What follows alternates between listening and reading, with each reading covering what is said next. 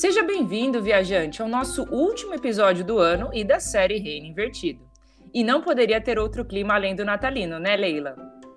Sim, Gabi, sabe, eu amo o Natal por vários motivos. O principal eu conto já já, mas eu gosto muito desse clima de fim de ano em que o trabalho convencional e os estudos vão dando uma pausa e a gente começa a se preparar para celebrar o Natal com a família e os amigos. Eu também, Leila. E eu amo as luzes e decorações de Natal. Ah, e é claro, são poucas as músicas que me emocionam tanto quanto as de Natal. Eu gosto tanto que criei uma playlist com 12 horas de músicas natalinas, acredita? Eu vou deixar aqui na descrição caso alguém queira dar uma espiadinha. Nossa, Gabi, eu acho que você bateu o recorde de músicas natalinas, hein? Mas falta a gente falar de duas coisas que também são bem comuns no Natal. A comida é uma delas. Aqui na minha família a gente costuma fazer um grande junta-panelas. E você, Gabi? Olha, aqui em casa a gente faz biscoitos de Natal durante a semana. Ah, e eu só queria confessar que eu sou do time uva passa, hein? Mas eu acho que eu já sei a outra coisa que você disse que tá faltando, Leila. São os presentes, certo? Exato.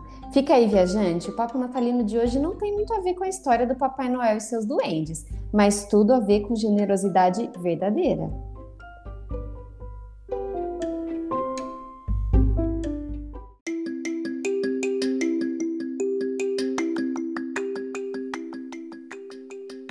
Viajante, não dá para evitar.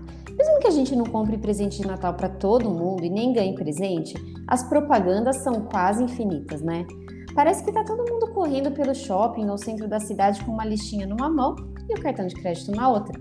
Sem falar nos filmes natalinos que sempre mostram os presentes como os protagonistas dessa época do ano. É verdade, Leila. E confessa, vai, esse clima cria no nosso coração uma expectativa de, quem sabe esse ano eu não ganho um presente inesperado? Isso acontece porque os melhores presentes que a gente já ganhou nos trouxeram um tipo de felicidade. Olha, viajante, não tem nada de errado a gente ficar alegre com alguma coisa que ganhou ou distribuir lembrancinhas dentro do que pode para demonstrar carinho e gratidão. Mas se no Natal nossa maior expectativa de felicidade está num lindo pacote no pé da árvore, temos que ligar o sinal de alerta. Corremos atrás da felicidade, ansiamos os melhores presentes e coisas que pensamos que vão nos preencher. Nosso desejo por felicidade, alegria e paz não está errado. O problema é que a gente busca nos lugares errados. Nos esforçamos para alcançar esse tipo de coisa, sendo que alguém nos oferece o melhor presente de todos, que é capaz de trazer tudo o que a gente precisa de verdade.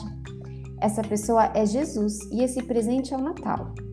Opa, será que você já tinha esquecido que a nossa série fala sobre felicidade ou sobre as bem-aventuranças? Já que a gente está nesse clima de fim de ano, outra coisa que cai bem é uma retrospectiva. Vamos fazer uma aqui, né, Gabi? Isso mesmo. Na série Reino Invertido, vimos que Jesus oferece felicidade duradoura àqueles que confiam nele como único Salvador, e que essas pessoas desfrutam dessa felicidade conforme desenvolvem características opostas ao que muitas vezes a sociedade valoriza. Ele ensina que felizes são os pobres de espírito e que choram pelo pecado, Felizes são os humildes e que têm fome e sede de justiça. São os misericordiosos e os de coração limpo. Felizes são os pacificadores e os perseguidos por amor a Deus. Viajante, se você chegou aqui no episódio de hoje e ficou curioso sobre como essas coisas, aparentemente sem sentido, podem trazer felicidade, te convido a ouvir os episódios anteriores para entender melhor. Mas olha, voltando para os presentes, eu acho curioso o pensamento que muita gente tem. Coisas do tipo, ah, eu mereço mesmo um presente depois desse ano tenebroso que passei. A nossa cultura e muitas outras fazem a gente crer que merece um presente espetacular pelos esforços que fez ao longo do ano. É quase um papo de Papai Noel para maiores de 10 anos, sabe? Ah, se eu fui uma pessoa mais ou menos legal, dá para descolar alguma coisa. Esse presente pode não ter mais a cara de brinquedo, Podem ser bens materiais, prestígio, fama na mídia social, vitória do time do coração, novas amizades ou mesmo um relacionamento amoroso. Só que a verdade, Leila, é que todo mundo tem a noção de que não se comportou bem durante o ano e durante a vida. E isso não se refere só às coisas aparentes que os outros julgam erradas. Mas diante da palavra de Deus, pecamos todos os dias em ações, em palavras e em pensamentos. E se você fica irritado quando Papai Noel dá presentes para crianças mal educadas e dissimuladas, saiba que Deus é justo ao dar aos pecadores não arrependidos aquilo que merecem, a punição eterna no inferno. Gabi, acho que o viajante deve estar se perguntando quando a gente vai falar do presente que traz felicidade, porque com certeza o inferno não traz, né? Calma, viajante, fica mais um pouco, porque o melhor presente já veio e não foi por encomendas online.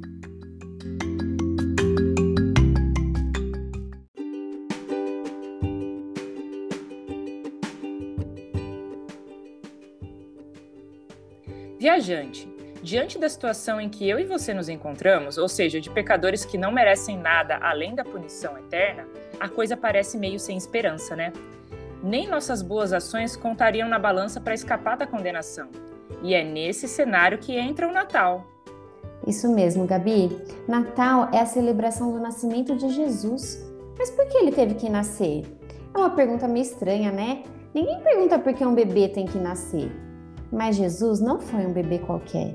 Ele foi gerado pelo Espírito Santo porque ele é filho de Deus e é Deus. Viveu a vida inteira sem pecar. Ele sim merecia os melhores presentes que existem. Mas ao invés de buscar para si um presente, Jesus, mesmo sendo Deus, veio ao mundo como um ser humano para nos resgatar da morte eterna. E isso só foi possível por sua morte na cruz e logo em seguida sua ressurreição. Em outras palavras, Jesus nasceu para morrer. Para morrer em nosso lugar e oferecer o melhor presente de todos, a vida eterna com Deus. E assim como todo presente, tem duas características. Primeiro é de graça. Você já recebeu alguma coisa de um amigo e quando você agradeceu ele te respondeu: Obrigado nada, tá me devendo 10 contos?